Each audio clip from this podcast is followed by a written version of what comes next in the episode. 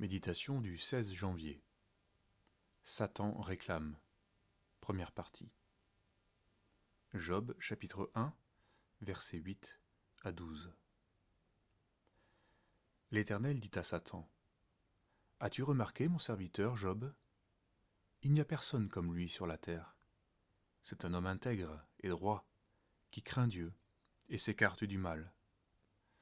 Satan répondit à l'Éternel, est-ce d'une manière désintéressée que Job craint Dieu? Ne l'as-tu pas protégé, lui, sa maison et tout ce qui lui appartient? Tu as béni l'œuvre de ses mains, et son troupeau se répand dans le pays. Mais étends ta main, touche à tout ce qui lui appartient, et je suis sûr qu'il te maudira en face. L'Éternel dit à Satan, Voici, tout ce qui lui appartient est en ton pouvoir. Seulement, ne porte pas la main sur lui. Le témoignage que Dieu rendait de Job était le plus enviable que l'on puisse imaginer. Un homme intègre et droit, comme personne sur la terre. Nul n'obtenait une telle faveur. Dieu l'avait béni de multiples manières.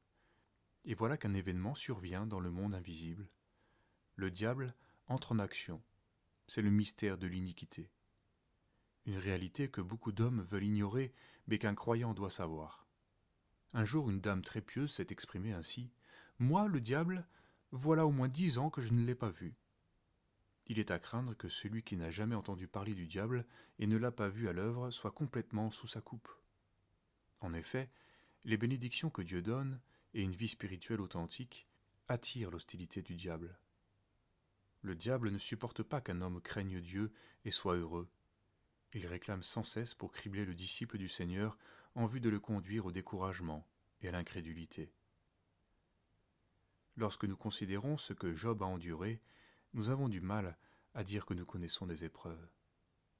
La plupart d'entre nous vivons stabilité, sécurité et bonheur humain, malgré les petites vicissitudes de l'existence.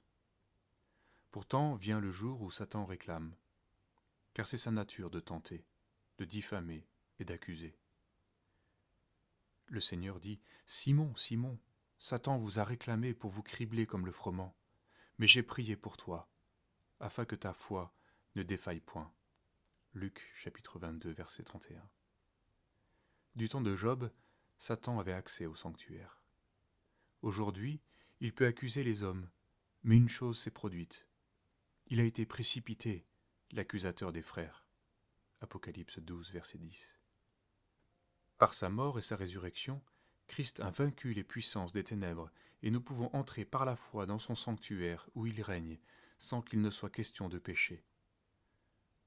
Lorsque l'accusation vient, confessons le sang de Jésus et livrons le combat sans crainte, car notre Seigneur a remporté la victoire.